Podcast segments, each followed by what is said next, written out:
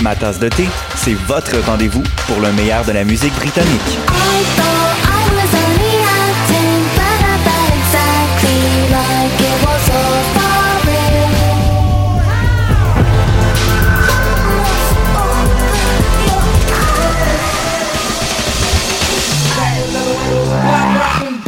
Direct tous les jeudis dès 20h ou en tout temps en podcast sur le choc.ca et sur Spotify.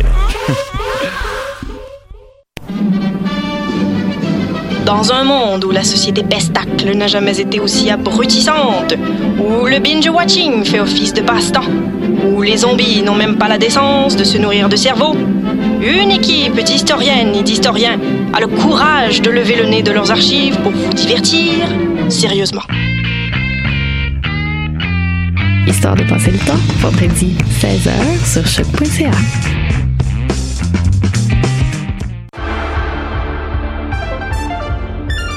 Cinéma, jeux vidéo, télé, bande dessinée, littérature. Chaque semaine, les Amazones se réunissent pour discuter geekness avec un regard féministe et un panel pas comme les autres. Parce que la culture geek, c'est pas juste un boys club.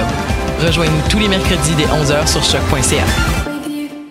Eh, vous saviez que choc.ca ce n'est pas que du podcast C'est aussi 5 chaînes musicales 24 heures sur 24 pour vous accompagner partout. Rock, indie pop, hip-hop, musique francophone et musique électronique en écoute gratuite et à volonté. Pour les découvrir, rendez-vous sur le site de choc.ca sur l'onglet chaîne musicale. Pool Hip Hop, c'est ta référence en matière de hip hop sur les ondes de choc.ca. Chaque semaine, entrevues, chroniques, actualités et mix thématiques te seront présentés dans une ambiance décontractée. Le meilleur du hip hop, ça se passe chaque semaine sur les ondes de choc.ca.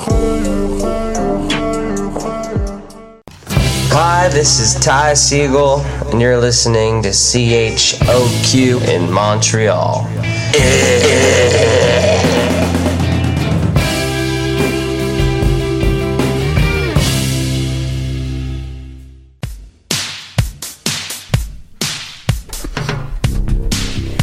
Danscussion Co au programme aujourd'hui. Julie Beaulieu, Sonia Saint-Michel et Tanvir Alam sont nos invités de l'actu de la scène. Pépite culturelle avec l'artiste multidisciplinaire Alexis O'Hara et tête à tête avec Dominique Lemieux, créatrice de costumes pour le Cirque du Soleil dans les grandes discussions. Jingle.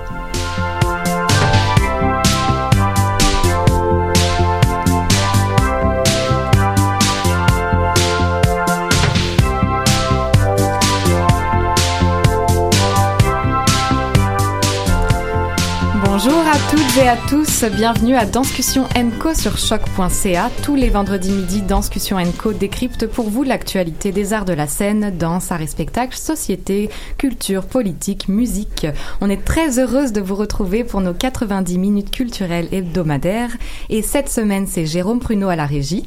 Et c'est en duo que nous animerons cette émission avec ma chère partenaire Maude Mazo-Rotenbuller. Salut Jérôme et salut Maude. Salut Alors tout de suite, c'est l'actu de la scène, rencontre avec des artistes qui font l'actualité des scènes montréalaises. Avec nous, on a qui aujourd'hui, Maude Aujourd'hui, pour cette reprise printanière de Danscussion Co à l'heure des festivals, ce sont trois artistes qui ouvriront le bal des entrevues du jour. Ils me regardent, ils me, scrutent, ils sont prêts et avec eux, nous donnons le coup d'envoi euh, des rencontres durant le mois du patrimoine asiatique du Canada qui a débuté le 1er mai. Nous sommes dans la semaine 1 du festival Accès Asie et nos trois artistes du moment se partagent depuis hier soir une soirée à tangente. Ils sont chacun à leur façon des ponts entre le monde occidental et l'Inde, des passeurs de tradition formés par des maîtres, des gourous. Nous reviendrons sur ce terme en Inde. Et j'ai le plaisir de recevoir le duo de créatrices et interprètes Julie Beaulieu et Sonia Saint-Michel. Bonjour à toutes les deux. Bonjour. Bonjour. pour leur collaboration dans la pièce Arupa. Arupa, Arupa, Arupa, parfait. Et à vos côtés, celui qui débute la soirée si le programme n'a pas changé, le chorégraphe et danseur Tanvir Alam qui présente un solo Éclosion. Bonjour Tanvir. Bonjour. Merci d'être là aujourd'hui. Alors pour nos auditeurs, Julie Beaulieu, tu es créatrice, danseuse, spécialiste du Bharatanatyam, chercheur et cofondatrice de la compagnie Samskara, les artisans du passage, qui a pour mandat de proposer un dialogue transculturel par l'entremise des arts. Voilà. Sonia Saint-Michel, tu es formée notamment à Ottawa, mais également depuis 2005 en Inde auprès de maîtres. Tu es chorégraphe et pédagogue, et c'est le style de la danse indienne appelé Odissi que tu pratiques. Et enfin, Tanvir Alam, tu es bangladeshi canadien entre Montréal, Toronto et l'Inde. Pas l'Inde. Non, pas l'Inde. juste- Parfait. ouais. Bangladesh. Tu vas revenir là-dessus, créateur et interprète, c'est pour toi au travers des codes et de la discipline de la danse indienne Kathak que tu te réalises. Alors, Bharatanatyam, Odissi, Kathak, trois styles de danse indienne bien particulières. Pourriez-vous, dans vos mots, nous donner les clés de chacune de ces pratiques, des clés autant rythmiques, corporelles qu'historiques Qu'est-ce qui distingue chacune de votre danse? C'est un plaisir d'ouvrir euh, sur ces disciplines aujourd'hui. Julie, on va commencer avec le Bharatanatyam. Oui. Alors, euh, c'est une danse qui est originaire du sud de l'Inde, donc euh, que, que l'on retrouve euh, au Tamil Nadu, euh, au Karnataka, dans l'Andhra Pradesh, euh, mais c'est une forme qu'on retrouve euh, partout dans le monde maintenant. Donc, à la fois dans le nord de l'Inde, mais aussi en Europe et en Amérique. Euh, c'est une euh, forme de danse qui a une histoire euh, assez complexe, donc euh, je n'irai pas trop dans les détails historiques parce que ça demanderait beaucoup plus de temps. Donc, euh, et dans la- la- l'apprentissage de manière, disons, traditionnelle, on apprend de maître à disciple, malgré qu'il existe aujourd'hui aussi des institutions. Euh, comme Kalakshetra, par exemple, où on peut apprendre. Euh, mais pour ma part, j'apprends auprès de Rohini Marathi, qui est mon maître, qui est dans le Karnataka. Essentiellement, avec elle, j'apprends un répertoire solo. Euh, c'est une forme qui se distingue par des jeux, des complexités rythmiques au niveau des pieds et aussi euh, une gestuelle euh, qu'on appelle les asta, une gestuelle des mains qui peut être à la fois une danse euh, interprétative, donc qui peut accompagner un poème qui est chanté par exemple, mais qui peut aussi être une danse euh, abstraite, donc sans signifiant, mais ce qu'on va appeler, disons en français, de la pure beauté si on veut. Alors, c'est un, une- euh, dépendamment des types de, de compositions euh, chorégraphiques, on va retrouver euh, un, un aller-retour entre cette danse interprétative et euh, la danse pure. Euh, et certaines compositions vont se développer seulement autour d'un poème chanté. Donc, ça varie d'un type de, de composition à l'autre. Ah, C'est ce qui constitue mon répertoire. On va y revenir parce que j'ai envie d'entendre ta rencontre, ton premier moment avec euh, cette danse indienne. Pourquoi ce choix-là? Mais je me tourne tout de suite vers Sonia et l'Odyssée, la pratique de l'Odyssée. Est-ce qu'on peut avoir un aperçu de, de cette danse et de ses codes? Je pense que il y a beaucoup de choses qui sont similaires à ce que ce que Julie vient de mentionner à propos du Bharatanatyam. Euh, je pense par exemple à la, au, fait que c'est une danse qui qui est un art solo euh, qui est transmis de maître en étudiant et un peu de la même façon qu'en qu'en Bharatanatyam, il y a, a aujourd'hui des institutions un peu partout dans les grandes villes indiennes qui, qui enseignent la danse Odissi. Mais, mais c'est aussi beaucoup en, enseigné de maître, euh, de maître en élève de un à un ou en petits groupes. Et, et puisqu'aujourd'hui, c'est plus connu sur la scène internationale, tout comme le Bharatanatyam et, et le Kathak, il y a aussi les formules de workshop. Ok. Est-ce que les est-ce que les codes corporels et rythmiques sont les mêmes que dans le Je Bharatanatyam dirais qu'ils sont très semblables. Alors, Mais euh, si ça porte pas le même nom, c'est qu'il doit y avoir des divergences. Exactement. Est-ce que tu es capable de les identifier? L'orissa, c'est, c'est-à-dire le- la danse Odissi, c'est une danse qui vient euh, spécifiquement de l'état de l'orissa. Et c'est peut-être un peu particulier par rapport au Bharatanatyam puis au Kathak, puisque ce sont des danses qui se retrouvent euh, un peu, ou en tout cas qui, qui peuvent tirer des origines de, de, plusieurs États en Inde, alors que la danse Odissi, c'est, c'est, c'est d'abord confiné à ce qu'on connaît aujourd'hui comme étant euh, l'état de l'orissa. Merci Sonia et finalement je me tourne vers Tanvir. Le katak. Peux-tu nous donner une première introduction, initiation en mots de cette euh, pratique dansée? Ben, je pense que c'est ce que Julie et Sonia et tous les deux ont dit. euh, je pense que nos trois formes font partie d'une rythmiculture du subcontinent indien et puis c'est vraiment des rythmicultures qui ont leur propre façon de bouger, de façon de danser, mais ce qui rend le kathak différent, que premièrement, c'est le, c'est le seul style qui vient du nord de l'Inde.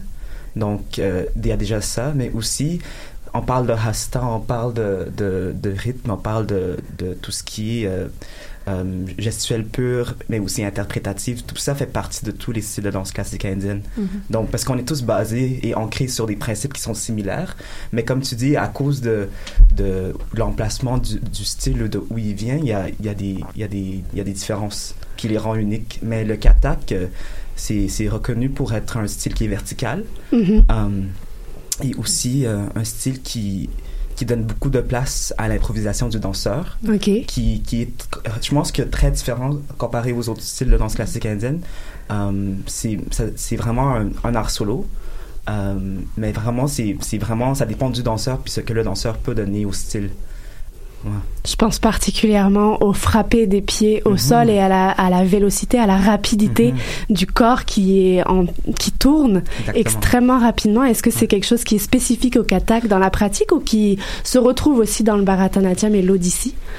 Mais je pense que les, les pieds. Tous les trois, vous avez ce les rapport pieds, au oui, sol. euh, font partie des danses classiques indiennes en général. Ben, je dirais moins pour le manipuri peut-être, mais Mhm. ça fait partie du style. Mais tout ce qui est, vous devez les, les pirouettes ou les chakkals, comme on les appelle en kathak, Mhm. euh, oui, c'est vraiment. un- mais ça, a, ça a évolué des danses derviches aussi. Donc, tu sais, c'est vraiment. euh, Dans des transferts de tradition et de culture Ouais. euh, qui se contaminent. C'est ça, parce qu'il faut comprendre que l'Inde, c'est comme à Multi, base, c'est- euh, voilà, ouais. puis à base, c'était pas des formes de danse classique indienne, c'était des formes de danse classique du subcontinent indien. Et donc, toutes les personnes qui sont venues, puis tous les échanges qui sont faits, ça se présente dans nos arts aussi, dans notre culture, dans notre nourriture, dans nos instruments. On sent des pratiques ancestrales que vous incarnez, que vous prenez euh, en compte dans vos êtres. Comment s'est passée cette, cette rencontre chacun avec cette pratique? Est-ce qu'on tombe en amour? Est-ce qu'on se retrouve dans une discipline extrêmement rigoureuse puis on n'arrive plus à s'en défaire?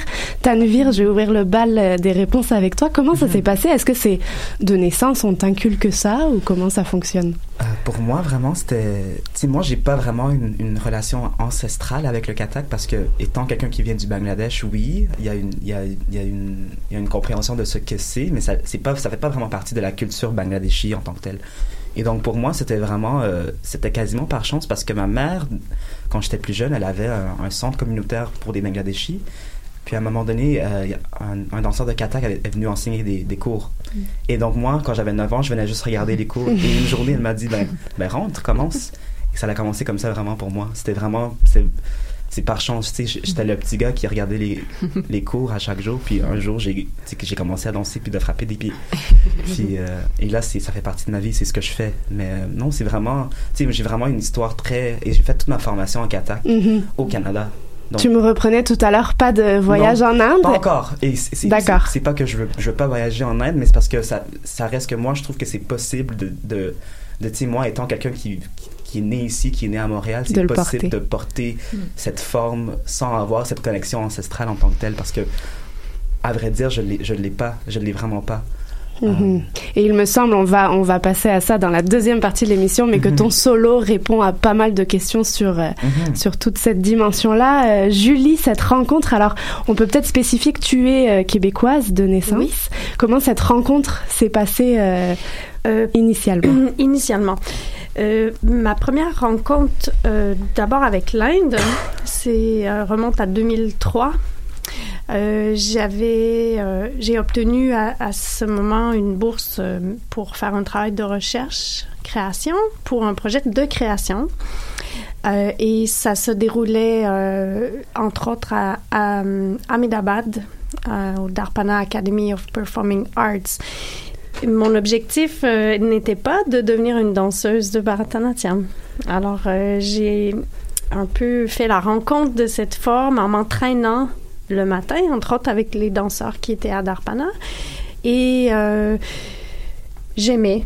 J'ai-. Mon corps aimait. J'avais, je sais pas, il y a quelque chose qui m'attirait, mais qui était pas, qui pas rationnel ou qui était pas, qui faisait pas à la base partie de mon projet de recherche.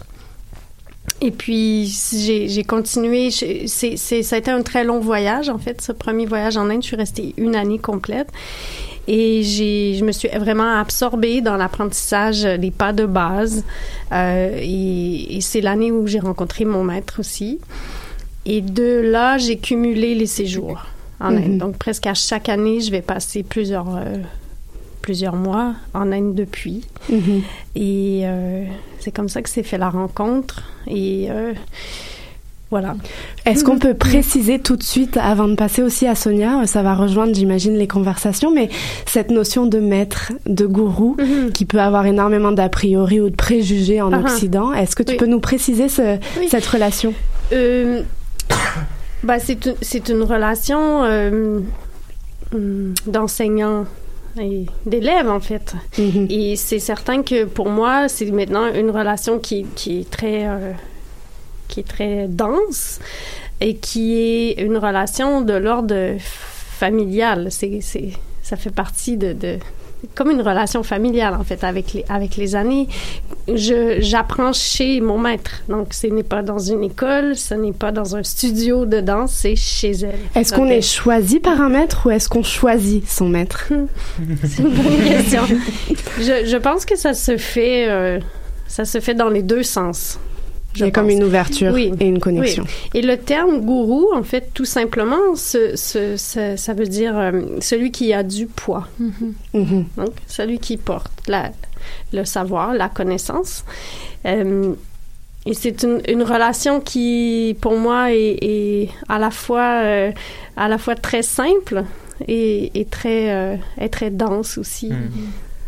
Sonia, pour toi, l'Odyssée, cette rencontre avec cette pratique, euh, on parlait de 2005, mais alors peut-être que qu'elle est bien près, bien avant. Est-ce que tu Mhm. peux nous en dire quelques mots? Ma première rencontre avec l'Inde, c'était en 96.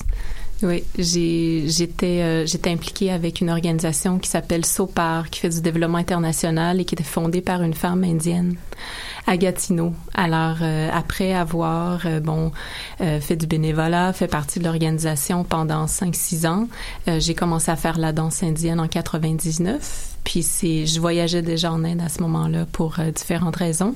Et moi, j'ai commencé avec le Bharatanatyam. Mhm. Oui. Pour migrer ensuite vers Oui. l'Odyssée, est-ce qu'il y a une raison? Oui, ben mon, en fait, mon premier enseignant était à Ottawa. Elle s'appelle Anne-Marie Gaston. Euh, Anjali. Et puis euh, j'ai tout simplement découvert l'Odyssée par la suite. Puis j'ai trouvé que le mouvement ça correspondait un petit peu plus à ce que je recherchais. J'étais juste plus attirée euh, envers en- envers ce que je percevais de de de, cette forme là alors j'ai migré migré vers vers la danse Odyssée avec une deuxième enseignante à Ottawa aussi et finalement, en 2005, là, j'ai décidé que ça me tentait de poursuivre beaucoup plus en profondeur. Puis, en fait, je trouve ça intéressant ce que Tanvir mentionnait tantôt parce qu'il y a beaucoup de profondeur qu'on peut acquérir ici au Canada euh, dans les formes de danse classique indienne. En fait, il y a, tellement de maîtres qui sont ici et qui ont toutes les compétences pour euh, t'amener très, très, très loin euh, dans ton cheminement, euh, qui, qui est fascinant aussi. Alors, tu sais, on n'est pas toujours obligé de regarder vers l'Inde pour euh, pour étamper le, Mhm. le- la formation. M- Mais moi, c'était le temps. Moi, je voulais du temps. Alors, euh, j'étais euh, récipiendaire d'une bourse de l'Institut Shastri à cette époque-là. Donc, j'ai pu m'installer un an à Delhi, où j'ai parcouru vraiment euh, avec euh, le maître, euh, la maître de mon maître, euh, Guru Aloka Panicker, qui est à Delhi. Et là, c'était un peu comme ce que Julie mentionne, c'était dans, chez elle, dans, dans, dans un contexte vraiment de un à un. C'était une femme avec un parcours incroyable qui est maintenant un peu plus de 75 ans. Et puis, euh, j'ai bénéficié d'un contact là tous les jours avec elle, de un à un. C'était très intime, c'était très puissant, avec la convivialité aussi d'une d'une consoeur d'Ottawa, Dali, Mhm. qui était avec moi à cette époque. Alors, on a vécu quelque chose de très intense que j'ai poursuivi pendant cinq ans. Et c'est en 2011-2012 que j'ai décidé de migrer vers ce qui est la personne qui est aujourd'hui euh, mon maître, qui s'appelle Sujata Mohapatra. Et qui euh, qui est une relation complètement différente parce que c'est une une personne de renommée internationale. Elle se promène partout. Elle vient ici au Canada et puis elle enseigne beaucoup plus dans un contexte de groupe. Alors, il y a toutes sortes de, de, de formules, on, on, pourrait dire, là, à, à l'enseignement. Tout est possible euh, oui, actuellement. C'est pas pour autant moins mm -hmm. profond, euh, mais j'étais prête à recevoir ça. Je l'ai reçu à Ottawa il y a deux ans environ. Elle, euh, elle vient plus souvent en Amérique du Nord et puis. Mm -hmm.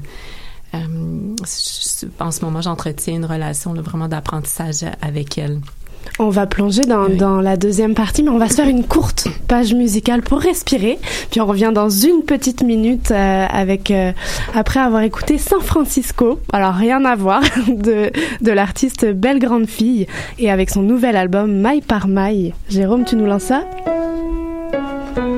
Tu sais, matin et soir à San Francisco, il y avait du brouillard.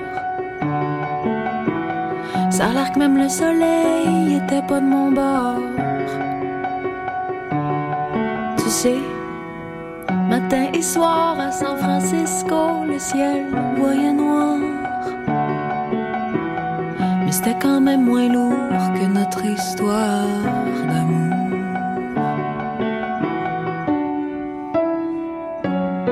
Tu sais, matin et soir à San Francisco, j'ai pensé à nous fixant l'océan, j'ai pleuré beaucoup. Tu sais, matin et soir à San Francisco, le visage à l'est. Bras et lèvres tendues, je fabulais ta venue. En me disant que De retour sur choc.ca en compagnie de Julie Beaulieu, Sonia Saint-Michel et Tanvir. Alam. Alam. Excuse-moi, j'ai mangé ton nom pendant la musique. Alors, euh, donc on parlait euh, à l'instant de, de, cette tradition de l'Inde euh, qui va être représentée, qui est déjà représentée depuis hier à Tangente dans le cadre du festival Accès Asie. Donc, moi j'avais une question pour faire la transition avant de plonger plus concrètement dans, vos pièces respectives. quand on sait justement l'importance de la transmission de gourou à élève, on en parlait juste avant, quand on, imagine ce lien très fort à la tradition, comment justement on parvient à se réinventer à travers euh, sa danse, euh, à travers euh, sa création? Quels ont été vos chemins vers cette réappropriation finalement pour en faire quelque chose qui vous appartient. Mm. Tanvir, je crois aussi que ça, ça, rejoint vraiment le sujet de ta pièce Éclosion. Alors, je vais te laisser la parole en premier. Ben pour moi, ma gourou euh, Santhia Desai, elle est, euh, elle est disciple de Kumudin Lakya, qui, qui a, qui, a, vraiment été une, une, pionnière de tout ce qui était euh, les innovations dans le katak. Et donc, c'était la première personne à prendre le katak puis de, de, le, de, de, le programmer de façon euh, danser dans des groupes, parce que le katak, c'est un style de danse en, qui est présenté en solo, donc c'est la première personne à faire ça. Et, euh, elle a vraiment changé comment on voyait le katak. Et donc, la culture de l'innovation fait partie un peu de, de, de de ma relation maître-élève, d'innover, de créer, de, de faire de nouvelles recherches. Et donc, pour moi, ça n'a jamais été vraiment une, une question, ça, ça a toujours fait partie de mon, de mon de ma compréhension du katak dans le katak on innove puis on crée puis mm -hmm. on essaie des choses qui sont différentes et c'est et ça se fait mm -hmm. et donc pour moi ça n'a jamais été un choc que que que tu sais le katak je peux faire ça sur la musique électronique puis ça va être correct puis ça va puis je vais je vais bien vivre ça parce que je trouve que tous nos formes ce sont des formes contemporaines qui qui, qui vivent dans le présent et qui peuvent faire ce qu'ils ce qu'ils veulent dans le présent dans nos corps mm -hmm. Alors, euh, je me tourne vers Julie. Oui. euh, je vois euh, mon travail avec Sonia dans la pièce Arupa. Euh, je dirais d'abord une rencontre avec Sonia. Mm -hmm. Et j'ai je vais parler pour moi, mais Sonia, tu pourras ajouter si tu veux. Je vois vraiment, euh, ça a été pour moi un travail sur les mémoires et sur euh, les, les empreintes euh, de tout ce qui me constitue comme danseuse. Donc, qui est, oui, le Bharatanatyam, mais aussi mon parcours en danse contemporaine et aussi les longs séjours en Inde.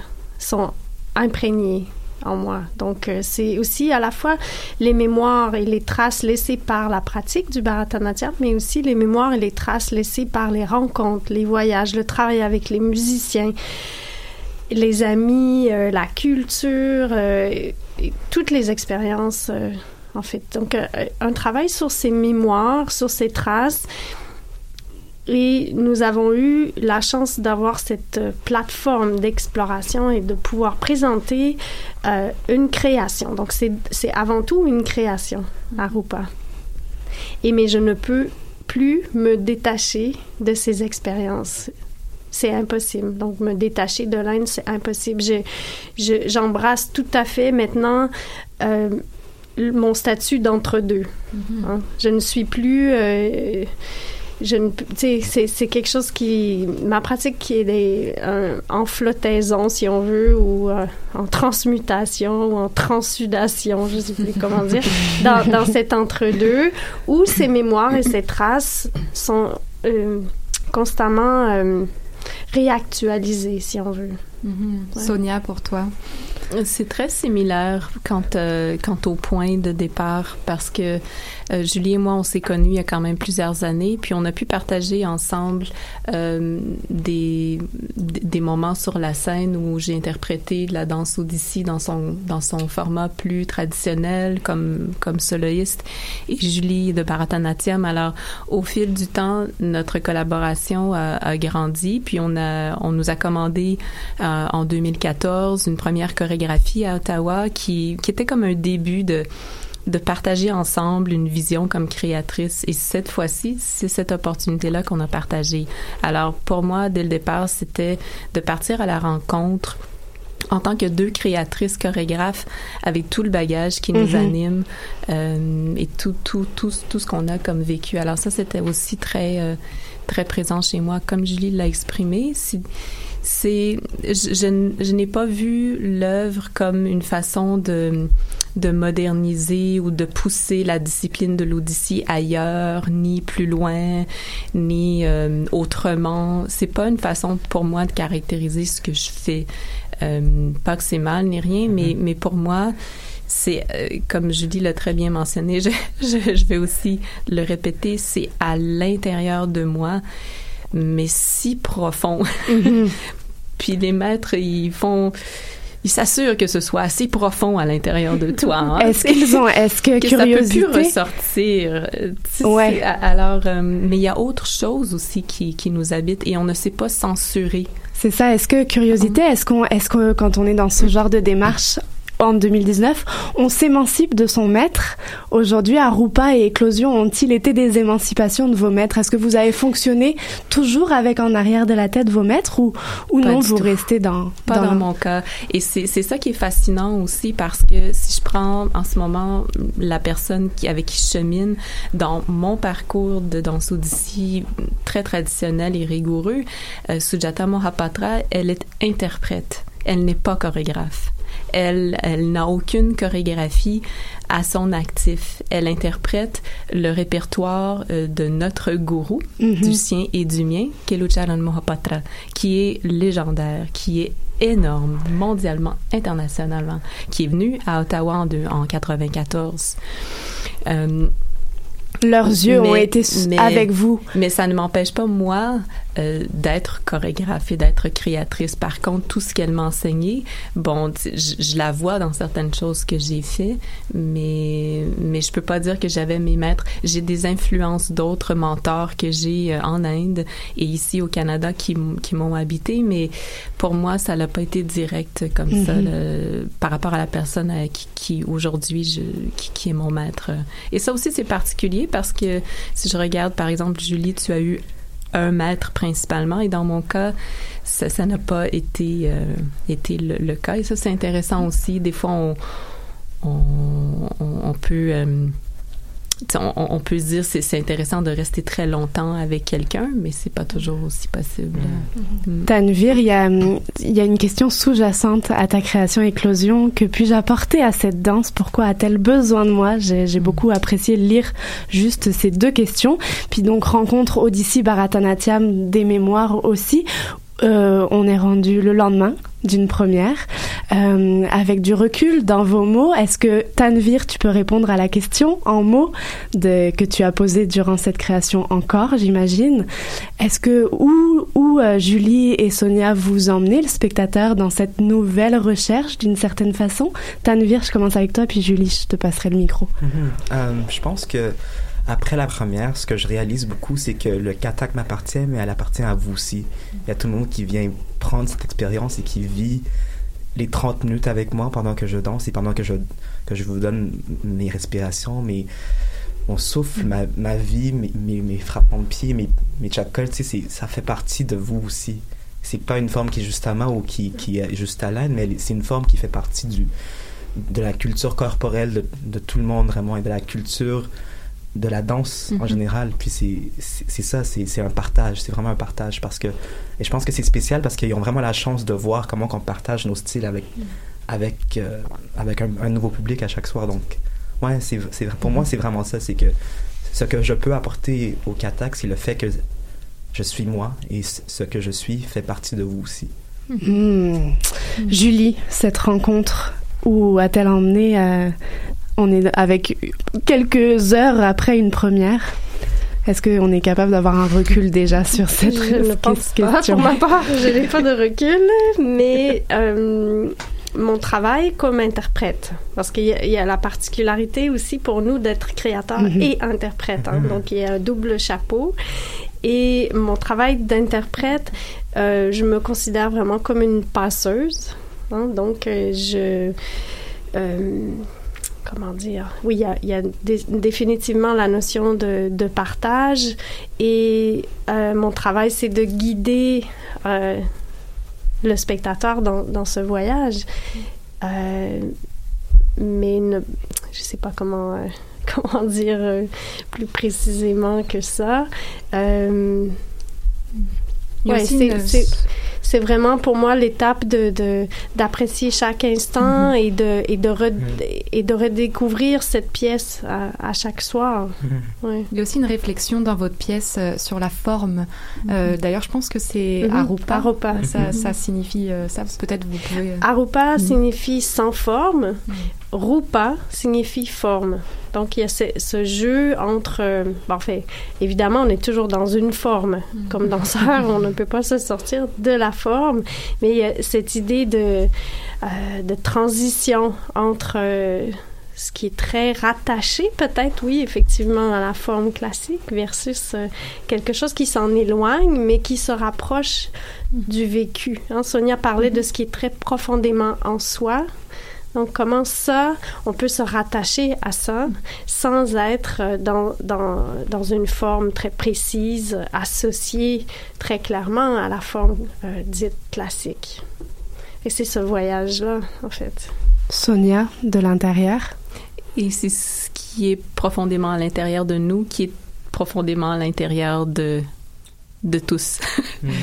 D'une d'une façon ou d'une autre, à- pour rejoindre le point que Tanvir mentionnait aussi, parce que j'ai aussi de la difficulté à me distancer un peu, euh, mais ce que je sais, c'est que depuis hier soir, je, vis, l'interprète commence à, vivre la pièce, le parcours, avec... euh, euh, et, puis, c'est en, réfléchissant, en méditant, en explorant sur l'idée d'Arupa, de la forme, de la non-forme,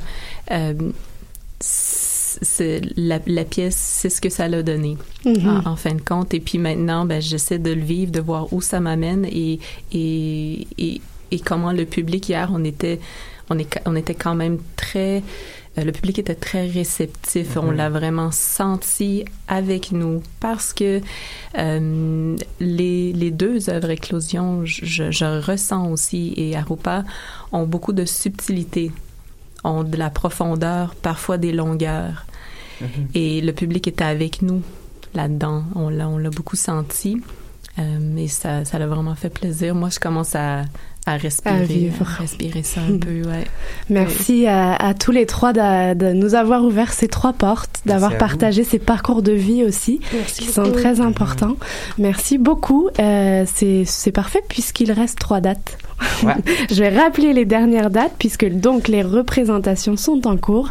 La soirée partagée Éclosion à Rupa se déroule encore ce soir, vendredi 3 mai 19h30, demain le 4 19h30 également et dimanche le 5 à 16h.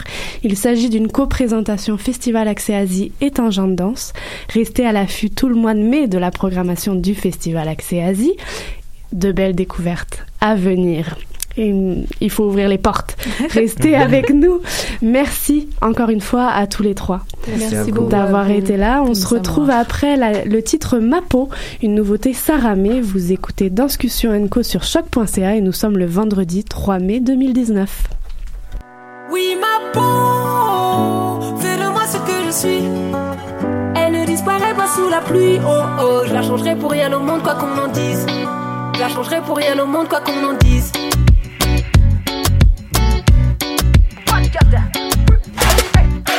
Depuis toujours, j'ai été fier de ma peau. Même si plus jeune, je me comparais aux autres. On joue les fiers, mais on n'a pas la tête haute. Plusieurs qualités, mais c'est notre plus gros défaut. J'en vois qui renient leurs origines. Font les balles au des origines. Préfèrent refaire leur boulot au fond du Brésil. Dis-moi, est-ce que je perds la tête ou on est en plein délire? Dark skin, jump, Dark skin, light skin.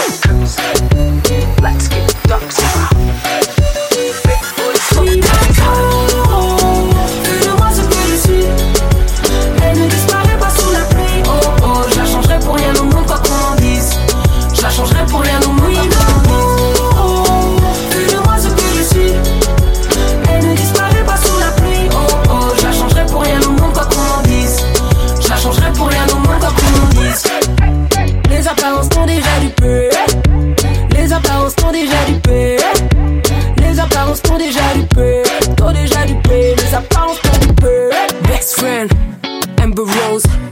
Sentir la bullshit with my fat nose. On a toujours de le style. Tu décomposes. Dès que ta femme a vu les whips.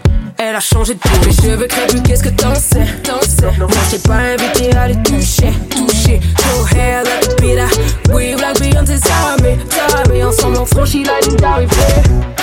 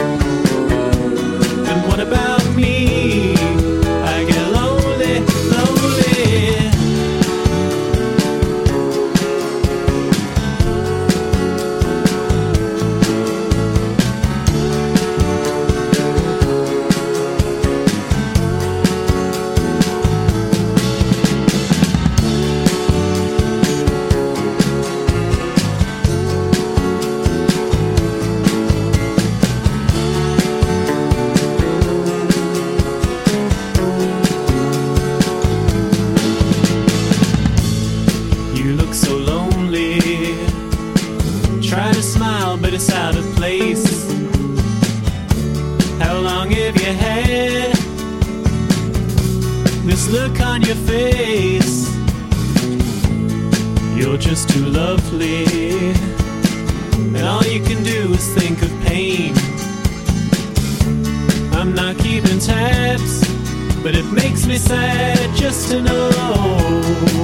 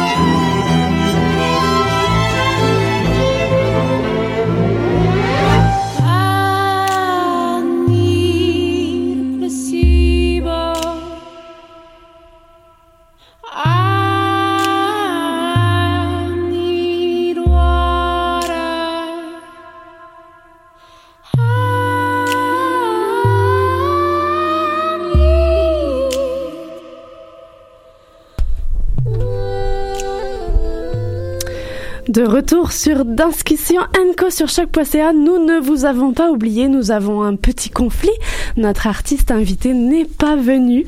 Alors nous allons saisir un 10 minutes pour euh, discuter entre nous et j'avais envie tout de suite d'ouvrir euh, à Jérôme Pruneau qui est oui à la régie mais également euh, directeur de diversité artistique Montréal. Nous venons de recevoir trois artistes de danse indienne et il me semble que une question te venait à l'écoute de, de ces trois pratiques. Une question me brûlait les lèvres, en effet, parce qu'on on avait trois euh, danseurs, interprètes euh, de danse classique, effectivement, et je me demandais euh, comment, en tant que chorégraphe, parce qu'ils étaient aussi tous les trois chorégraphes, ils faisaient finalement euh, ou pas un lien avec euh, la modernité. Euh, il en a parlé un tout petit peu, Tanvir, en disant on est la modernité, mais jusqu'où il y a une lecture ou pas de, cette danse en tant que modernité, c'est-à-dire est-ce que on fait de la danse classique, on se l'approprie, mais ça reste de la danse classique réinventée, ou est-ce qu'il y a une volonté de faire un lien directement avec la danse contemporaine telle qu'on la conçoit ici, qui n'en serait pas nécessairement, qui serait une autre esthétique aussi C'est la question que je me posais. Qu'est-ce que vous en pensez, mesdames Moi, j'ai envie tout de suite de te faire rebondir. Est-ce que est-ce que c'est une question actuelle? Est-ce que leur art n'est pas déjà une réponse et ne fait pas naître que ça depuis des années en fait? Ben, Puisque chaque corps est modernité de son temps à chaque moment c'est- en fait. C'est ça, puis ça pose des questions beaucoup plus larges. Euh, On en, on en discute beaucoup hein, en ce moment dans le milieu. Est-ce que Euh, tu peux nous donner la- un aperçu de ce dont on discute? Ben, la danse y participe aussi, mais c'est vrai que de plus en plus, on, on parle de décolonisation hein, des arts, et ça passe, à mon avis, par euh, la compréhension qu'une esthétique, quelle qu'elle soit aujourd'hui, euh, euh, même quand bien même elle serait basée sur des sur des, des techniques euh, classiques ou traditionnelles, à partir du moment où elle est réinventée, réappropriée, jusqu'où elle devient une art contempor- une, une œuvre contemporaine et jusqu'où elle propose une esthétique qui va sortir de l'esthétique euh, comme on l'a ici euh, un peu ethnocentré et qui donc propose finalement une autre vision du monde à travers l'art. Et c'est là où la décolonisation prend son sens c'est que cette vision du monde elle devient tout aussi valable. Si on la considère tout aussi valable qu'une vision occidentale très ethnocentrée alors on va considérer euh, possiblement que euh, qu'il y a une possibilité justement de faire émerger beaucoup plus de visions du monde en fonction de qui on est aujourd'hui. Par exemple, ici au Canada, on a des, des, des centaines de, de, de représentants de communautés du monde entier. Et c'est vrai que ces questions-là, elles sont, euh, selon moi, essentielles pour euh, amener justement non seulement une décolonisation, mais aussi à une possibilité de, de donner accès et de, on parle souvent de re- sous-représentation, de visibilité, ben justement de rendre visible un ensemble de pratiques qui sont invisibles ou qui rencontrent encore des barrières. Je pense à Roger Sina qui est quand même très connu euh, aujourd'hui, mais qui euh, qui encore reçoit la, la, la critique chez certains diffuseurs en région, comme quoi bon bah on n'est pas dans de la danse contemporaine quoi. Ouais, j'avais envie de t'ouvrir justement. C'est des questions. Est-ce qu'il y a des réponses? Est-ce qu'il y a des initiatives? Est-ce qu'il y a, tu sais, c'est c'est beau de poser des questions à tout jamais, mais est-ce que on peut quand même identifier? Puis toi, de, t'es quand même dans ce milieu-là particulièrement. Est-ce que t'es capable d'identifier, de mettre la main sur ces initiatives, ces réponses-là? Ben, le- ce qui est certain, c'est que le- il y a une volonté de bouger dans le milieu. Le Conseil des arts du Canada a, été- très précurseur, le Conseil des arts de Montréal aussi, puis le Conseil des arts du Québec aussi, mais peut-être un petit peu plus lent dans son, dans son mouvement. Euh, c'est sûr qu'il y a toute une diversification à faire à tous les niveaux qui entraînerait euh, cette, cette possible décolonisation des arts, mais on en est encore très très loin parce que ce- même si les volontés sont là, ce sont les structures souvent qui sont coincées dans des façons de faire ou dans des mécaniques, euh, qu'elles soient administratives, euh, institutionnalisées, qui font que on a du mal à, euh, à considérer justement encore aujourd'hui certaines pratiques. Quoi. Je pense, j'étais hier à un, battle de, de, de hip-hop toute l'après-midi. Et puis, bah, jusqu'où euh, des pratiques comme celle-là qui se font dans des lieux inusités, dans des cadres inusités, euh, finalement sont reconnues, euh, jusqu'où elles participent elles aussi de, de danse contemporaine, par exemple, et jusqu'où aujourd'hui certains acteurs de ces, de ces pratiques arrivent à avoir le même accès pour créer en termes de finances, par exemple. C'est la problématique de certaines compagnies qui aujourd'hui, si elles sont pas de l'ancienneté, si elles sont pas connues, reconnues dans un milieu très bah, je dirais pas fermé, mais quand même très petit, qui se connaît beaucoup, eh ben on, se retrouve finalement dans des, dans des difficultés euh, pour certaines compagnies, pour certains artistes plus que d'autres, quoi. Parce qu'ils sont dans une, je dirais pas une marge, mais une autre, une autre euh, vision dans la création. Les portes semblent quand même s'ouvrir. Le discours a été ouvert et public depuis au moins deux ans ou non Ouais, le discours s'ouvre, euh, c'est vrai, mais après, euh, euh, il y a- une expression en anglais que certains artistes dits de la diversité utilisent souvent parce que, et je, j'ai encore vu, on était, j'étais au lancement du festival Accès Asie, puis j'ai rencontré quelques quelques artistes dont je, je tairai le nom, mais qui disent souvent euh, show me the money, quoi. C'est-à-dire que oui, il y, a des, il y a des mots, oui, il y a des volontés, oui, il y a quelques initiatives, mais c'est long, quoi. Mais alors, comment long. on passe du discours euh, aux actes? Est-ce que c'est c'est pas juste une question d'argent? C'est pas juste une question d'argent, je pense que c'est une question euh, profondément politique et de courage politique et de, et de décision euh, drastique peut-être parfois. J'ai- j'ai- J'aime pas trop le mot radical, quoique pour, pour le coup, je pense que c'est c'est ce qu'il faudrait, c'est-à-dire qu'à un moment donné, si on n'impose pas des façons de faire, ou si on ne décide pas de se transformer radicalement, ou si on ne met pas en place des initiatives qui sont assumées par les institutions, pleinement assumées, et qui sont expliquées à d'autres qui ne les comprendraient pas, parce qu'il pourrait y avoir toute une levée de boucliers d'artistes euh, québécois aussi, qui pourraient dire mais pourquoi, euh, voilà. Donc euh, je pense qu'il y a beaucoup d'explications à faire aussi. Mais tant qu'on va pas dans des dans des décisions euh, un peu un peu drastiques, euh, on n'y arrivera on n'y arrivera pas ou alors on- ça mettra des années et des années quoi. Mm. Donc euh, il y a encore un décalage je trouve entre les discours les et le- les mises en place ou en tout cas les les résultats. Ouais, C'est lent, c'est lent et on pourrait je pense aller beaucoup plus vite si si tous les décideurs et j'en suis un par exemple tous les décideurs de- d'organisation prenez le taureau par les cornes et, euh, aussi leur responsabilité sociale vis-à-vis de ces questions-là. Je pense qu'on pourrait aller beaucoup plus vite parce qu'il y a des, certains gestes parfois très très simples qui font qu'on peut transformer euh, une décision, un conseil d'administration, des équipes, euh, tout simplement parce qu'on décide de mettre en place des actions positives. J'aime pas le terme discrimination positive, mais des actions positives pour euh, changer plein de choses. Ça peut aller très très vite. Comment, au niveau, on est à Montréal, Mhm. contexte montréalais, est-ce que le discours est le même en région québécoise aussi? Est-ce que tu identifies ce genre de, de questionnement et euh, une avancée aussi euh, partout au Québec ou Oui, ou il y, a, y plusieurs, euh, y a plusieurs éléments. Je pense que c'est sûr qu'en région, il y a des contextes, il y a un contexte sociologique et démographique différent. Mais pour autant, il y a une volonté d'abord gouvernementale de régionaliser, ça c'est sûr. Donc il y a de plus en plus d'immigration en région, il y a de plus en plus de diversité en région. Et nous-mêmes, on le voit à Dame, parce qu'on on travaille plus seulement à, Montréal, on travaille aujourd'hui à Gatineau, Lac-Saint-Jean, à Laval. Euh, J'avais ce matin quelqu'un de Winnipeg dans mon bureau qui est intéressé par ce qu'on fait aussi. On va en Finlande prochainement. Mais euh, euh, au-delà de ça, je pense qu'en région, euh, il y a surtout aujourd'hui des freins euh, très spécifiques, locaux, beaucoup les diffuseurs qui, euh, qui parlent souvent euh, pour les autres en disant mon public n'est pas prêt à ça ou mon public ci, mon public ça. Mais je pense qu'aujourd'hui, les gens sont sont très plugués, quoi. Je veux dire, Mhm. tout le monde est connecté, tout le monde regarde Netflix, tout le monde est sensible à cette diversité mondiale et, et je crois que ce- c'est souvent des, des, des, faux discours ou en tout cas euh, des, des fausses avancées et, et même si en région... Ah, notre invité arrive, je crois. Allez-y, entrez, je vous en prie. Euh, C'est- notre invité de la troisième partie. Ah, bon, ça va. Nous allons la recevoir dans notre troisième partie.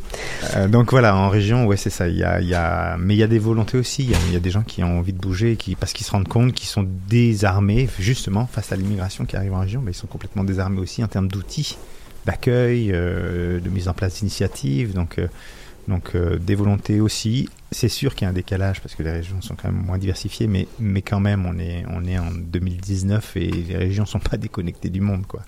Tu mentionnais DAM. Peut-être que nos auditeurs connaissent pas le mandat de DAM, Diversité Artistique Montréal. Est-ce que tu peux juste nous en donner un aperçu avant de, de rentrer dans une troisième partie d'émission avec une invitée? Mandat très simple, c'est un organisme qui fait pas de production et qui fait pas de diffusion, c'est un organisme de service donc qui accompagne des, des artistes professionnels dans toutes les disciplines pour euh, le développement de leur carrière artistique et qui a un mandat aussi un peu plus politique justement de sensibilisation à cette question ethnoculturelle, comment euh, devenir euh, collectivement plus inclusif.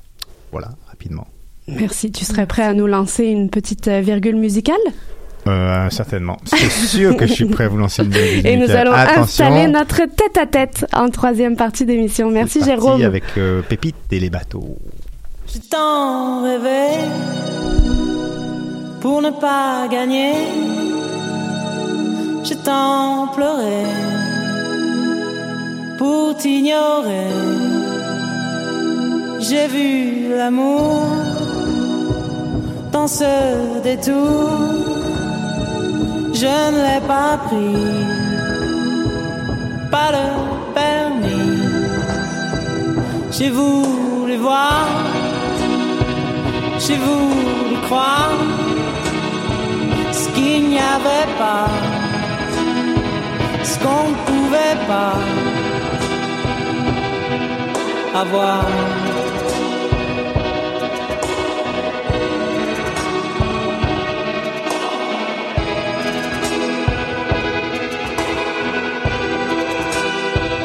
Il y a toujours quelque chose qui cloche. Il y a le temps. Oh, il y a les gens. J'ai vu, j'ai cru. J'ai cru pouvoir tout faire, tout voir. Avec mon espoir.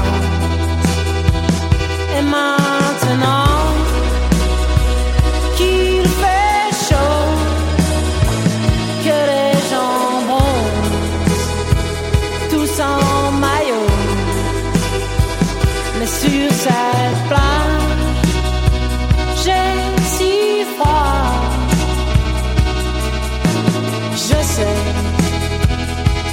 viendras pas. Tu es si loin,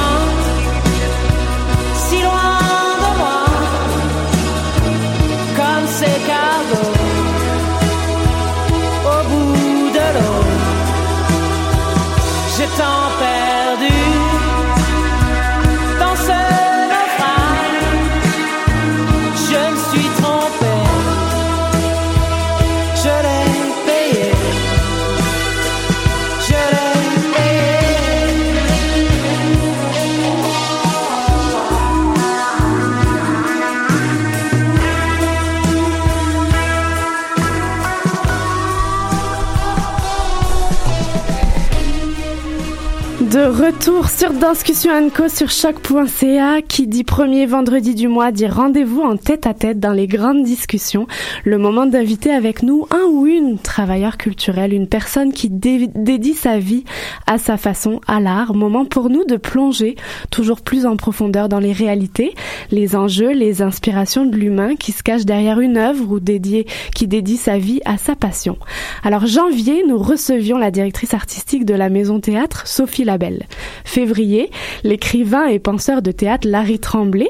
Mars, la scénographe et architecte Annick Labissonnière. Avril, le directeur artistique du festival Accès Asie, Khosrow Beramandi. Et aujourd'hui, joli mois de mai, j'ai autant l'honneur que le plaisir de recevoir la conceptrice de costumes, Dominique Lemieux. Bonjour Dominique. Bonjour. Merci infiniment d'avoir accepté notre invitation. Alors, un court reportage sur ta pratique et ton processus de création te qualifiait comme la griffe magique. La commissaire Lily Michaud, lors du montage d'une exposition sur ton œuvre, t'identifiait comme une véritable innovatrice qui nous émerveille sans cesse, possédant un univers créatif bien à toi. Depuis 1989 et jusqu'à 1998 et plus, tu développes et signes tous les costumes des spectacles du Cirque du Soleil, Saltimbanco, Mystère, Allegria, Kidam, O, Lanuba, Corteo et récemment à Broadway Pippin the Musical et j'en passe. Alors les couleurs, les matières, l'excentricité des lignes, des courbes, des costumes sublimés également par des masques, des maquillages, des chapeaux en tout genre, de- des postiches, des perruques, j'en passe encore. Nous avons tous en tête au moins un visuel de cette, entre parenthèses, ligne artistique Cirque du Soleil.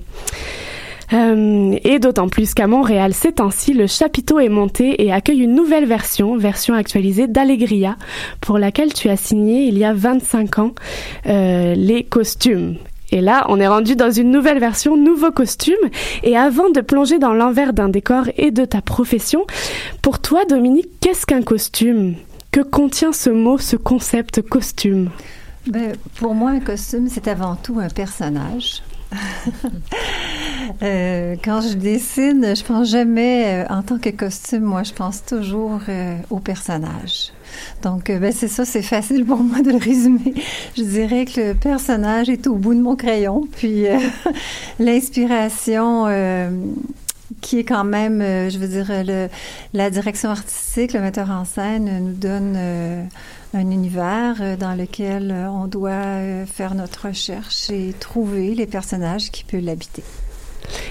Où commence le costume? Est-ce que, est-ce que le costume signé Dominique Lemieux est le costume, les vêtements, ou il est également le maquillage, les masques, les chapeaux? Parfois, c'est des disciplines qui sont séparées. Est-ce que dans ce cas-là, c'est une pensée totale qui ensuite se développe euh, Mais je te dirais que on part quand même de mes dessins pour créer les maquillages, euh, les coiffes, euh, les, les masques. Euh, je veux dire quand quand je dessine, pour moi c'est ben, comme c'est quelque chose qui est qui est indissociable. Mais euh, c'est vrai comme euh, sur Allegria actuellement, euh, j'ai dessiné les personnages au complet avec la ligne des masques. Mais c'est Nathalie Gagné qui a poursuivi la recherche, qui a elle a comment dire dessiné comme dans des plus elle a fait des plus gros plans euh, des masques pour pour voir vraiment parce qu'un masque c'est quelque chose hein, c'est posé sur le visage et ça doit s'adapter à, à l'expression d'un visage. Donc ça doit ça doit rester vivant et mobile sur le visage. Donc ça doit euh, j'ai j'ai demandé à Nathalie parce que Nathalie devait faire les maquillages et je devais m'occuper aussi des masques. Mais j'ai dit j'aimerais beaucoup que ce soit Nathalie qui travaille à partir de mes dessins pour pousser plus loin le masque, pour que justement il soit adapté le plus possible à la physionomie Mhm. euh, des, des personnages. Et alors, si on remonte dans le temps, avant Cirque du Soleil, comment s'est passée cette rencontre avec la création de costumes? Il me Ah. semble qu'il y a une formation en graphisme, en scénographie avant l'arrivée au costume. Est-ce que tu peux nous donner un aperçu de ce qui s'est passé au tout début? De cette Euh, profession Au tout début, ben, c'est vrai que j'étais en graphisme. En- quand j'ai sorti de l'université de Concordia, j'ai fait une, une année euh, d'illustration pour des livres d'enfants. Et euh, ben, j'ai toujours eu euh, un amour pour le théâtre euh, et euh, c'est un ami qui s'appelle André Hainaut qui, euh, qui était assez proche de moi, euh, ben, je veux dire, que j'ai connu dans, dans un, dans un, que, j'ai connu dans un magasin parce que pour gagner ma vie, je vendais des vêtements pour hommes. Notre vie. Déjà dans les vêtements, quand ça, même. C'est ça, quand même. Et c'est lui qui m'a parlé de l'École nationale de théâtre et qui m'a parlé de François Barbeau et du cours de dessin. J'ai commencé par faire le cours de dessin et puis je suis tombée en amour avec la façon de travailler. Euh, puis le théâtre, ça m'habitait quand même depuis que j'étais jeune parce que quand j'étais petite, je montais des pièces de théâtre chez nous. Puis euh, quand j'étais plus jeune, je pensais que je deviendrais plus une actrice euh, qu'être derrière euh, la scène. Euh, mais finalement, c'est ça. euh, donc quand André m'en a parlé, euh, j'ai j'ai fait ah. J'ai le goût vraiment d'y aller. J'ai- J'ai j'ai- j'ai été m'inscrire pour le cours qui était extérieur à l'école. Et puis, euh, j'ai eu, là, j'ai eu un coup de foudre.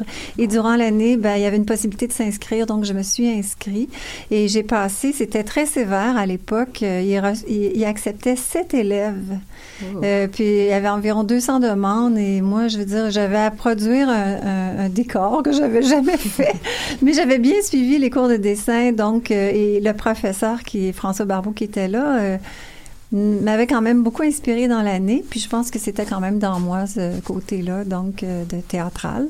Donc euh, j'ai j'ai soumis mon projet, puis j'ai été acceptée. Tu parles de d'illustration pour enfants, tu parles d'amour pour le dessin. Euh, Qu'est-ce qu'il y avait déjà euh, au tout début dans, dans ton dessin? Est-ce que tu es capable d'identifier euh, a posteriori ces dessins-là? Qu'est-ce qu'ils avaient de particulier? Puis est-ce que c'est ça qui a amené à l'univers qu'on connaît du Cirque du Soleil?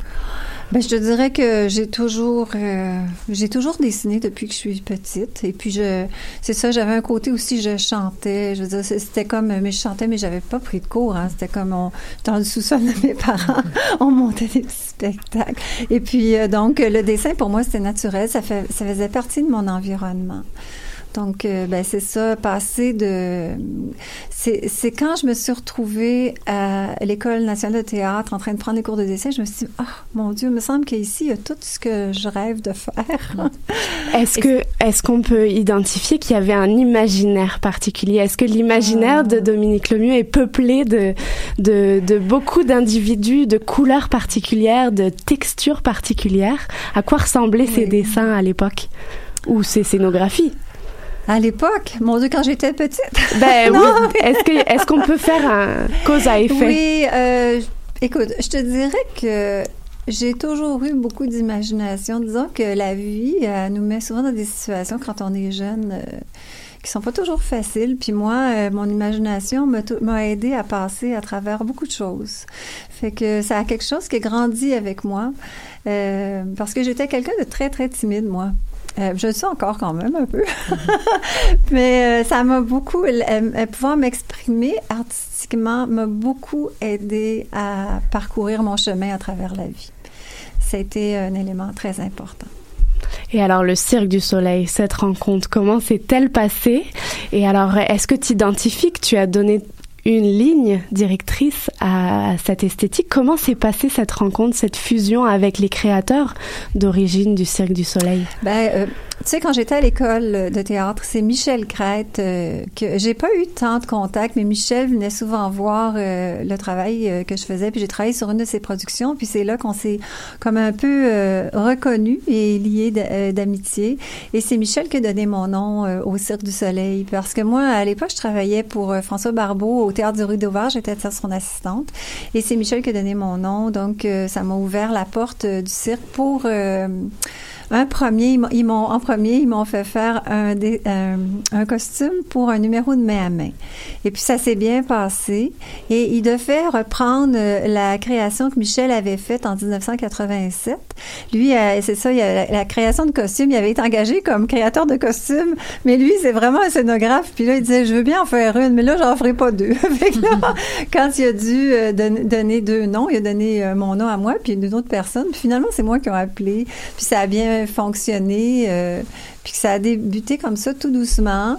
Et puis j'ai, euh, c'est ça. Puis euh, finalement, après avoir réussi à faire le premier costume, euh, Michel, euh, il, il a suggéré mon nom pour euh, pour faire la, la reprise du cirque réinventé en 1980. euh, mais moi, je suis arrivée en 1988.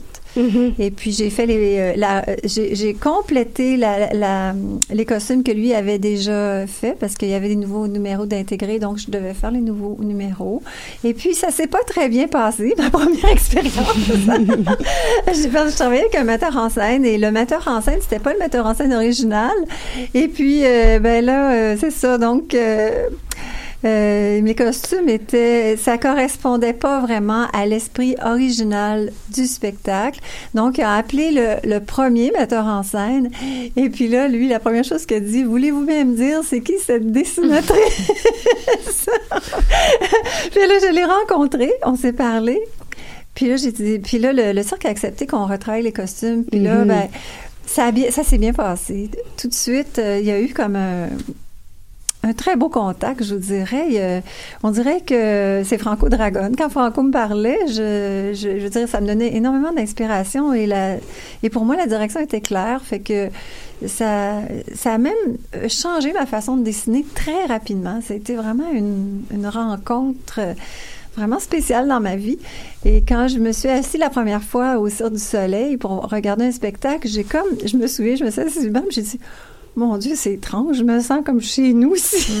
je trouvais ça tellement bizarre.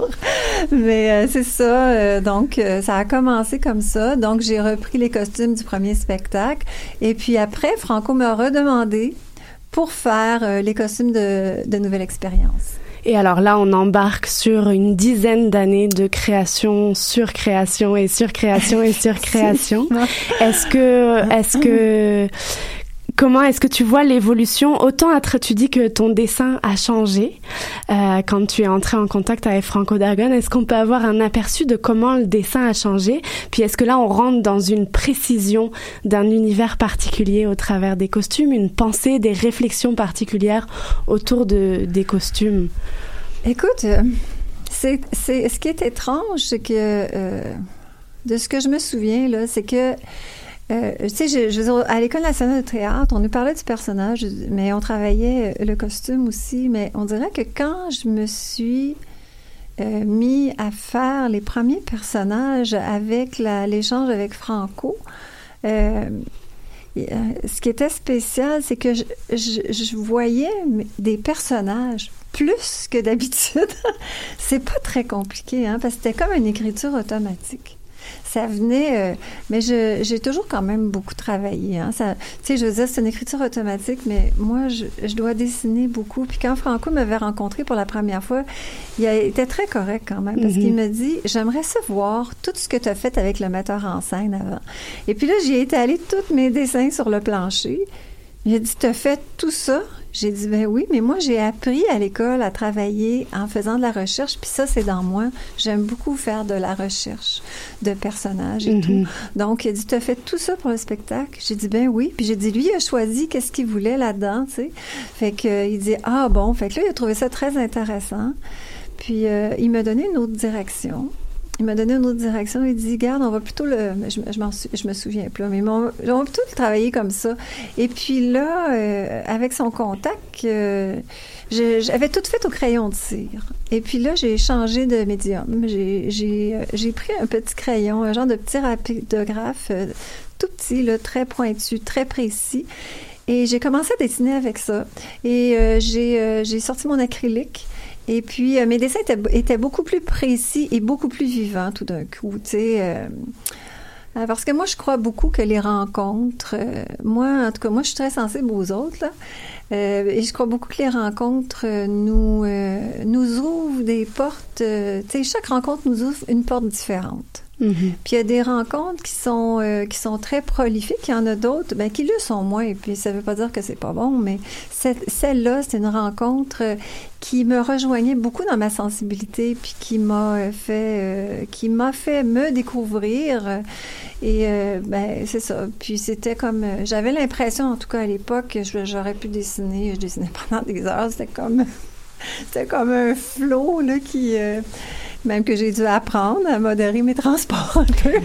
C'était lancé sur des idées, des initiatives des metteurs en scène. Tu récoltais une idée et t'embarquais toi dans un univers. Oui. Donc on est dans une co-création d'univers euh, fictifs qui deviennent réalité.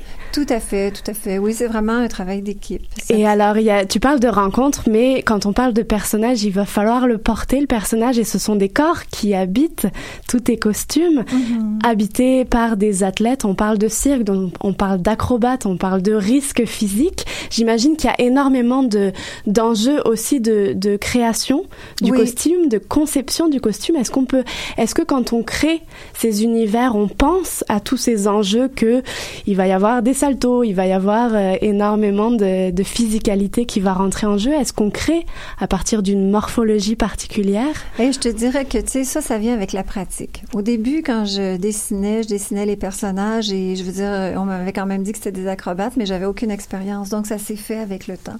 Et c'est vrai que plus j'ai connu les numéros, euh, plus ma façon de dessiner, euh, euh, comment dire, s'adaptait très facilement parce que je me, tu sais, connaître le squelette acrobatique euh, de, du spectacle, c'est quand même euh, primordial, je trouve.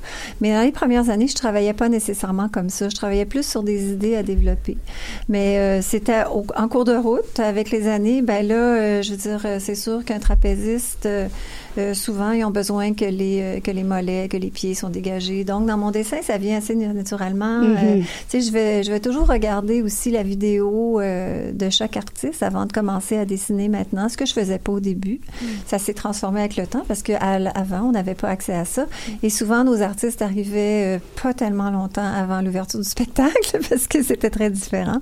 Donc, euh, il y avait beaucoup de... On devait réagir sur le moment. C'est ça, on apprenait... Moi, j'ai vraiment appris mon métier en le faisant. je veux dire, j'ai eu une préparation à l'École nationale de théâtre, mais je veux dire, euh, euh, faire des Sur costumes, euh, oui, c'est ça, faire des costumes pour des, des acrobates, c'est quand même assez précis et c'est vrai que la technique est quand même, euh, je veux dire, mais au Cirque du Soleil, ils se sont tellement développés au cours des années qu'on peut même compter sur eux pour nous aider.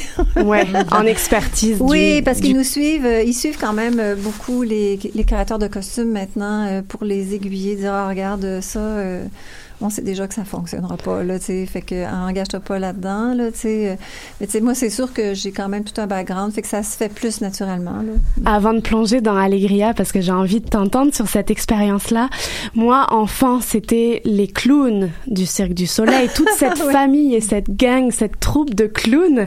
Alors, est-ce que c'est, est-ce que tu as participé à cette émergence? Évidemment, on pense à tous leurs costumes, toutes leurs postiches, c'est-à-dire tous les ajouts, les apparats qui se rajoutent. Comment ça s'est ça s'est façonné? On pense à Saltamanco, on pense à comment ça s'est façonné tous ces clowns, toutes ces histoires de clowns et particulièrement dans le costume? Comment ils sont arrivés dans ta vie ces clowns? Ben écoute, ou tu es la mère peut-être des clowns d'une certaine façon. C'est drôle que tu dises ça parce que euh, y ça, au début, j'avais l'impression justement que c'était comme un peu mes enfants. J'ai Ouais. toujours eu cette impression-là. Oui, c'est ça. Mais quelle ligne Mais- on a Qu'est-ce que tu as voulu Mais- donner dans ces clowns? Ben écoute, euh, tu sais pour moi quand, quand tu dis clown, moi je le vois pas comme toi. Alors, je t'écoute. Non, c'est ça parce que moi c'est plus des personnages. Tu sais, Mhm. moi je reviens toujours parce qu'un personnage est toujours inscrit dans un univers, euh, dans un contexte. Et avec Franco, il y avait toujours euh, on peut penser que les spectacles du Cirque du Soleil, je sais pas parce que quand tu dis clown, ils ont ils ont quand même une profondeur dans la façon de monter les spectacles, surtout euh, donc quand on a fait euh, euh, Saltimbanco, par exemple, on parlait beaucoup d'urbanité et de baroque, mais de baroque, c'est comme de, la solitude des gens dans, dans les grandes villes. Où tout le monde, tu sais, comme, comme, comment tout le monde dans une grande ville, on est très individuel et comment l'individualité s'est encore plus développée. Puis c'est là qu'est née l'idée du baroque. Tu sais, puis euh, on avait aussi les sociaux qu'on appelait qui eux avaient comme des uniformes un peu plus euh, ça, ça s'agençait le plus plus les uns aux autres. Tu as toujours des gens qui vont plus suivre les grandes lignes euh, des règles d'une société puis tu as les baroques qui sont à côté. Fait que tu sais c'est c'est de cette façon-là, je dire avec ces, différents personnages. Euh, puis euh, euh, comme Michel lui dans sa dans la façon qu'il avait fait la scé- scénographie, euh, il y avait le côté moderne de euh, déjà euh, Michel était lui euh, la façon de regarder les matériaux, il les voyait, euh, il commençait à voir que dans l'architecture il y a des qu'il y avait des chercheurs qui commençaient à faire des euh, des matériaux plus flexibles, euh, plus qui se rapprochaient plus de la nature. C'était quand même un peu à l'avance là, Mhm. euh, sur euh, parce qu'aujourd'hui euh, euh, on, on voit vraiment un plus grand intérêt pour ça. Euh, mais euh, c'est ça. Donc son décor avait quelque chose qui bougeait. un peu. mais tu sais, c'était quand même assez rudimentaire. Mais il y avait cette pensée là.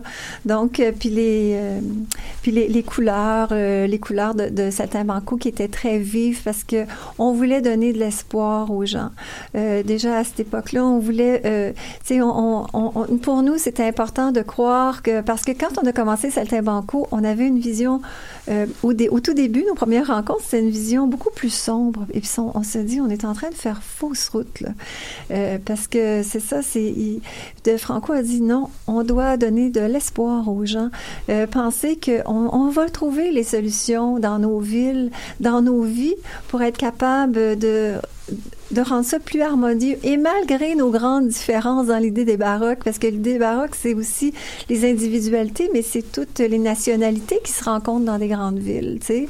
Toutes les différences qui sont capables de cohabiter ensemble.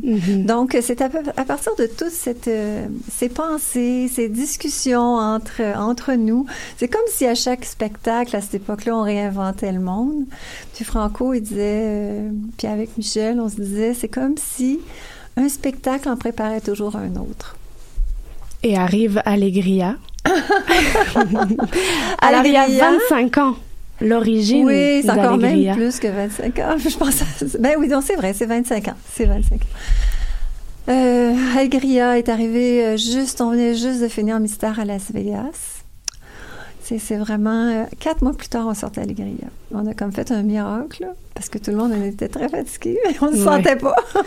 fait que Allegria. euh, c'est ça. Allegria, c'est un. euh, même pour moi, été un des, de- des spectacles les plus importants dans ma vie. Parce que c'était un tournant dans ma vie, même euh, personnelle. Il y a eu des grands changements dans ma vie à ce moment-là.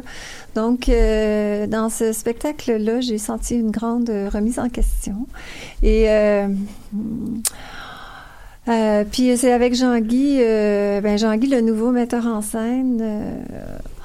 Je- C'est ça, ça- c'était pas facile pour moi de retou- retoucher Allegria parce que Allegria est un très grand succès. Puis malgré la, toutes les, les- les étapes, euh, euh, puis la difficulté qu'on avait eu de sortir si rapidement, euh, on en avait fait un grand succès. C'était comme un miracle c'est qu'on avait réussi à faire. Donc de retoucher à ça, c'était pas si évident que ça. Qu'est-ce qu'on insufflait à l'époque, il y a 25 ans? Que- quels étaient les désirs esthétiques?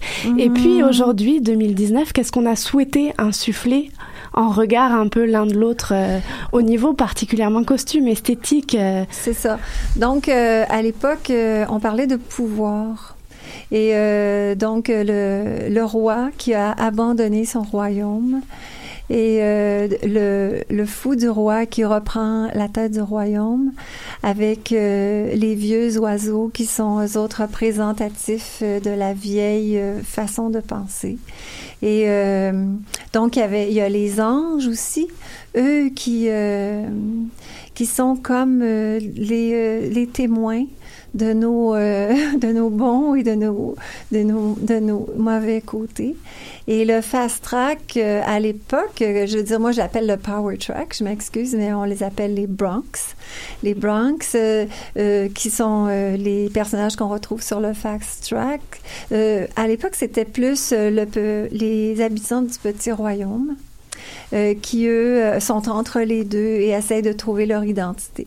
Donc, euh, donc euh, c'est ça. Donc, c'est euh, c'est le, le vieux monde qui rencontre le nouveau monde et euh, comment les, les deux vont pouvoir euh, cohabiter. Il y a 25 ans, il y avait quand même une...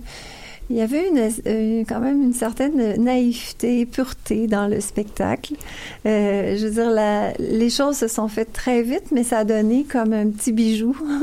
c'est comme... euh, on n'a pas eu le temps de faire une très grande réflexion, mais on dirait qu'il y avait des éléments, parce que ça faisait quand même trois spectacles qu'on faisait ensemble. Donc, on avait comme... On avait moins à se parler entre nous pour avancer vite. Sais, moi, je me souviens, là, j'ai dessiné ça, là, c'était, euh, ça a sorti, là, fou, comme ça. Mais on venait juste à faire mystère, on était très réchauffés. C'était vraiment, euh, mais c'est l'image des, euh, c'est l'image des anges, euh, les vieux oiseaux, la nostalgie des vieux oiseaux de l'époque, l'aristocratie, le côté encore baroque qui se poursuivait, là. Donc, il y avait comme... Puis la, moi, moi, une qui m'avait beaucoup inspirée, c'était le numéro de Cerceau. Euh, la petite Elena qui avait 12 ans à l'époque. Euh, parce que dans sa, moi, j'avais ressenti dans ce spectacle-là euh, la pureté de l'enfance, la pureté, puis l'espoir qu'il y a dans l'enfant, dans les tout petits qui, eux, ben, ceux qu'on aime, qu'on veut protéger, puis eux aussi qui ont une, une vision... comment dire, les enfants quand ils sont jeunes, ils savent des fois très jeunes qu'est-ce qui est bon puis ce qui est pas bon pour eux. Puis euh, euh, c'est ça, puis cette force qu'ils ont entre eux, le numéro de cerceau, c'est euh, c'est c'est ça, c'est ça. Donc euh, euh, c'est ça. Moi, ce personnage-là était très important. Il m'a il m'a il m'a aidé à mettre tous les éléments ensemble. C'était Allegria il y a 25 ans. Il y avait tout Exactement. ça. Euh, depuis, il y a eu énormément de créations du Cirque du Soleil qui se sont succédées avec d'autres concepteurs de costumes. Et là, on revient 25 ans plus tard avec un retour avec une œuvre de répertoire. Est-ce qu'on doit, est-ce qu'on doit, en tant que créatrice, composer en prenant en considération que peut-être une ligne artistique a évolué avec le temps, avec d'autres concepteurs, ou est-ce que on reste dans sa ligne d'origine d'il y a 25 ans? Écoute, moi, ça, je te dirais que ça se fait comme naturellement. Moi, je, je veux dire, je ne cherche pas ça quand je travaille. C'est comme, tu sais, je veux dire, on a, nous, on est, on est des gens qui sont euh, bombardés d'images à tous les jours. Euh, tu sais, ça nous passe au travers. Donc, je pense que ce travail-là se fait en dans nous euh, naturellement. Euh, c'est ça. Donc, euh, je veux dire, de- c'est ça. Donc une actualisation d'un C'est propos. une, euh, oui, c'est une actualisation, mais c'est- c'était beaucoup aussi dans les. Moi, l'échange avec le metteur en scène est toujours très importante pour moi. Donc, euh, sa façon de re, parce que lui, Jean-Guy, Jean-Guy Legault avait euh, une façon, euh, il y a eu une façon très personnelle de regarder euh, Allegria, et c'est dans des discussions avec Daniel Ross et euh, tous les trois au début, dans le travail, qu'on a comme, parce que moi, je lui disais ce que ce qu'Alegria représentait pour moi, mais lui il m'a dit avec son regard d'aujourd'hui ce qu'Alegria repren- représentait pour lui. Donc dans les échanges, on a essayé de se rejoindre. Puis Daniel, ben lui était un peu le gardien de. Il faut quand même, c'est parce quand même, on avait quand même le souhait de garder l'essence d'Alegria. Donc euh, Daniel nous euh, essayait de voir dans les deux côtés comment on pouvait se rejoindre. Intéressant. On va clore l'émission, mais j'aimerais avoir ton regard de, de conceptrice et de créatrice. Si tu te retournes sur tes années de carrière Cirque du Soleil, est-ce que tu es capable de me donner trois grands mots qui représenteraient la ligne du Cirque du Soleil, la ligne artistique, narrative, euh, fictive que porte le Cirque du Soleil ou des concepts ou qui ont traversé les années Trois, gros- euh, Trois grands mots, que qui t'évoques le Cirque du Soleil, comme l'esthétique du Cirque du Soleil, euh, en tes mots à toi. Moi, je dirais que le, le premier grand mot, ce serait le mot espoir. Le Cirque du Soleil, espoir. Espoir. Euh, je, je dirais aussi euh, euh, liberté. Liberté d'expression, de pensée. Et, euh, mm, et le cœur d'enfant. Ouais, c'est ça. Je pense que je vais rester sur ces trois mots. Merci beaucoup, Dominique, d'avoir euh, accepté cette invitation. Le un nouveau visage, euh, une nouvelle vie, euh, dure tout le mois de mai en ce moment sous chapiteau euh, dans le vieux Montréal. Oui. Merci, Dominique. Je vais clore l'émission. Les 90 minutes culturelles touchent à leur fin et marquent le coup d'envoi d'une émission de radio qui se met dès aujourd'hui à l'heure du printemps montréalais et à l'heure des festivals qui ont débuté ou débuteront sous peu. Si vous n'avez pas encore jeté votre œil, je vous invite à le faire en découvrant les programmations du Festival Accès Asie, celui du Festival Vue sur la Relève, et à venir à la fin du mois le Festival Transamérique FTA, ainsi que le OFTA. Et d'un autre côté, les diffuseurs L'Agora de la Danse, Tangente, l'Usine C ont encore des programmations en cours, c'est à découvrir. Merci à tous nos invités du jour. Merci à vous, nos, auditeurs. Nous vous donnons rendez-vous la semaine prochaine pour une nouvelle émission de Danscussion Co sur choc.ca. Car oui, nous sommes là chaque semaine depuis septembre 2018 avec conviction et avec beaucoup de joie aussi. Et c'est toujours bon de le rappeler. Bonne fin de semaine à tous et à la semaine prochaine.